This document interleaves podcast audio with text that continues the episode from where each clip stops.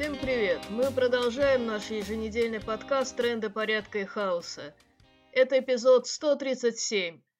Вот какие события заинтересовали нас на прошедшей неделе. Сегодня я сразу зайду с козырей и поведаю страшную тайну от тех, кто правит миром. Вы думали, это капитал, патриархат? А вот и нет, это рептилоиды. Нет, это не из передачи РЕН-ТВ, а в серьезном журнале напечатали. Серьезным названием «Юридическая наука. История и современность». То есть не просто там в каком-то журнале, а в научном журнале. И коллектив авторов весьма солидный. Например, депутат Игорь Ананский и экс-генерал ФСБ Иван Миронов. И тема серьезнейшая. Семейственность как основа отечественной государственности. Если вы скажете, что я несу бред, то это вы еще не читали саму статью. Хотя я полагаю, что скандал был достаточно заметный, и кто-то уже прочитал выдержки из статьи на журналистских ресурсах, а кто-то, может, успел проверить, правда ли этот упоротый гон и в самом деле напечатан в научном издании. Зайдя на страницу журнала, можно убедиться, что это очень серьезное издание. Электронная копия издания размещена в фондах президентской библиотеки. И ладно бы в тексте научной статьи были одни рептилоиды, хотя коллектив авторов постарался и собрал практически все известные так называемые теории заговоров и прочий антинаучный бред вроде телегонии. Там еще и неприкрытый расизм с мизогинией. Причем напомню, что издание называется «Юридическая наука», а многие перлы депутатов с коллективом авторов – тянут вообще-то на статью 282 Уголовного кодекса РФ возбуждение ненависти либо вражды, а равно унижение человеческого достоинства. Можете сами проверить, начиная с пункта первого. Действия, направленные на возбуждение ненависти либо вражды, а также на унижение достоинства человека либо группы лиц по признакам пола, расы, национальности, языка, происхождения, отношения к религии – о равнопринадлежности к какой-либо социальной группе и так далее. Что характерно, когда надо, то эту статью репрессивная машина может приклеить кому угодно и состряпает нужную экспертизу. А тут слепая Фемида воистину слепа, ничего не видит. Такая вот в РФ юридическая наука.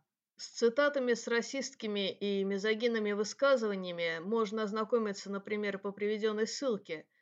Просто мне их даже повторять противно. Дальше больше. Депутат из коллектива авторов сначала признал, что да, его статья. Потом нет, его фамилия там по ошибке. Он про семью и государство написал другую статью. Это все редакция напутала. Редакция скоренько убрала статью и принесла публичные извинения, мол, техническая ошибка. Тогда адвокат Сталина Гуревич нашла еще аналогичную статью за авторством депутата Ананских и Ко. Дальше больше выяснилось, что те же авторы написали в журнал «Юридическая наука» еще минимум восемь статей о рептилоидах, великой белоарийской расе и так далее. Я вот до сих пор поражаюсь, почему все еще бытует мнение, что во властных структурах а депутат Ананских не где-нибудь заседает, а в Государственной Думе какие-то особо одаренные или специально обученные люди, даже если данный депутат не дурак, верящий в рептилоидов, а просто хитрый прохвост или человек – не вылезающие из наркотического бреда, то это не лучше. Кстати, там же еще аж целый генерал ФСБ в соавторах, пусть и бывший. Тоже, знаете, бутуют мнение, что уж в ФСБ-то сидят проницательные люди. Все-то они знают, любой-то они клубок распутают. Ну, вот, пожалуйста, генерал, не хрен с горы, а в рептилоидов верит. Так и хочется повторить вопрос, который появился на табло во время выступления батюшки-царя, то бишь президента.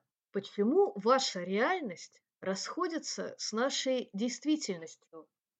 Вот в реальности члена Совета при президенте РФ по межнациональным отношениям Андрея Худолеева угрозу молодежи несут даже не рептилоиды и феминистки, а эльфийский язык. Ну да, орки не любят эльфийский язык, правда, это фэнтези Толкина. Но тут я, кстати, наткнулась на спор патриотов и бывших ролевиков-толкинистов, что, мол, нельзя их называть эльфами, они орки, и гордятся этим. Эльфы же — это фу, либералы всякие. Дивный народ. Кстати, про сказки из русского народного фольклора. Есть версия, что дефицит яиц и, соответственно, их подорожание связаны с тем, что в них ищут ту самую иглу, в которой смерть Кощеева. Лукоморья больше нет, от дубов простыл и след. Дуб годится на паркет, так ведь нет. Выходили из избы здоровенные жлобы, Порубили все дубы на гробы. Ты уймись, уймись, тоска у меня в груди. Это только присказка, сказка впереди. Кстати, про фэнтези. Мне тут друзья присоветовали почитать книжку «Комитет охраны мостов» Дмитрия Захарова. Почему? Ну, потому что в сюжете очень узнаваемо нашумевшие дела, такие как дело сети или дело канских подростков. Отсылки к делу нового величия. Мне стало интересно, как автор все это подал и каким выводом захочет привести читателя. И думала я сначала, что читать буду эдакое городское фэнтези, там же явная хтонь присутствует. Вот зверь в погонах, синий прокурор, и его подручные синие, безжалостные, бесчеловечные. Но все читаешь и читаешь, и нет никакого фэнтези, все наша страшная реальность. Дело происходит в Сибири. Когда автор писал книгу, еще не было тюменского дела, да и многих других. И не то чтобы мне сильно понравился авторский стиль, да и женские персонажи, описанные, как их обычно изображают мужчины, ну, так себе. Но книжка интересная, повествование захватывает. Сочувствуешь и арестованным, и обезумевшим от горя родителям, пытающимся всеми правдами и неправдами вызволить детей, и упертым журналистам, старающимся докопаться до истины. И открытая концовка правильная. И мысль, что никто не даст нам избавления, ни Бог, ни царь, ни герой. Только солидарность с другими неравнодушными людьми. И хоть речь идет о другом городе, в сцене, которую я сейчас процессирую, я увидела свой родной. Когда мы, собрав рюкзак на случай задержания, шли мимо черных цепей. Сегодня все три центрально-параллельных улицы перерезаны, отсечены. Черные люди, водолазы тьмы, ныряют из одного пласта ночи в другой, тащат свое глубоководное, рассекая Ленина, Маркса и мира защелкнутыми в металлическую цепочку рамками. Строят кривые решетчатые стены. Вместо террористических групп, о которых космонавтов предупредило начальство, прожекторы похабного света РЖД понемногу проходили усталые, хмурые люди. Такие, каких только и можно встретить в ноябрьской тьме Красноярска вечера ночью. Мужчины, меньше женщины и совсем никаких детей. Не сегодня. По карманам рассованы копии паспортов, пауэрбанки для зарядки телефонов, салфетки, пластыри, у кого-то в рюкзаке вода. Так выглядят и экипируются те, кто имеет в виду, что дальнейший маршрут может сложиться не в их пользу. Вот только в моей реальности, наоборот, женщин больше, чем мужчин. Ну, да, писал же мужчина, как я уже сказала, Откуда же у него феминистская оптика? Читала в одном из отзывов, что книга, где вышла не вовремя, устарела, так как написана до войны. Но я считаю, что сейчас, во время войны, она еще более актуальна. Еще больше прокурорских синих жрут людей, таща их в тюрьмы и лагеря. Никого не удивишь пытками абсолютной бесчеловечностью системы. И тут я напомню, что анархистам, попавшим в лапы, нужна помощь и поддержка. Если нет возможности помочь материально, есть возможность поддержать морально в письмах. И во веки веков, и во все времена Трус-предатель всегда презираем.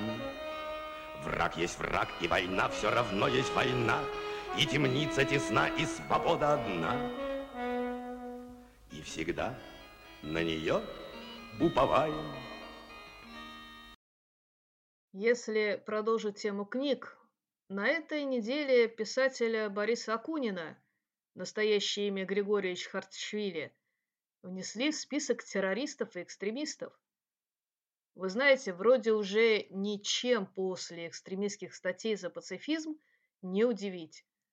Но вот чтобы прям в террористы, Акудин на сегодняшний день самый узнаваемый и популярный писатель в России. Никакому Захару Прилепину и не снилось. И теперь Натя, террорист. Сказал, мол, пранкерам, что помогает Украине. Кстати, Самый, наверное, известный из персонажей Акунина Эрест Петрович Фандорин боролся в том числе с вредящими империей революционерами. Но и это ему не помогло. Ну что ж, хорошо, когда ты еще помнишь, что в реальности пока еще не было худшего террора, чем государственный, то в реальности – нет никаких рептилоидов и синих прокуроров в таежной глуши, что есть только люди. И те, кто во власти, это тоже люди. Может, и не шибко умные, зато очень жадные и злые. Значит, другие люди способны с ними совладать и без Кощеевой иглы а свою жизнь устроить, как говорят анархисты, без властей всех мастей. Бывает, правда, что зимний прокурор не съест, а только понадкусывает. 13 декабря Гагаринский районный суд Москвы приговорил анархиста и активиста левого блока Льва Скорякина 500 тысячам рублей штрафа и освободил от его уплаты из-за отбытого в СИЗО времени. А 12 декабря также в зале суда был освобожден известный левый социолог и публицист Борис Кагарлицкий. Суд также ограничился приговором к штрафу. На самом деле не стоит особо рассчитывать на то, что произошло некое потепление. Такое бывает, но скорее как исключение. Ну вот и все на сегодня.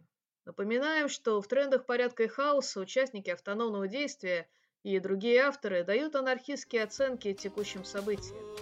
Слушайте нас на YouTube, SoundCloud и других платформах. Заходите на наш сайт Автономорг, подписывайтесь на email рассылку.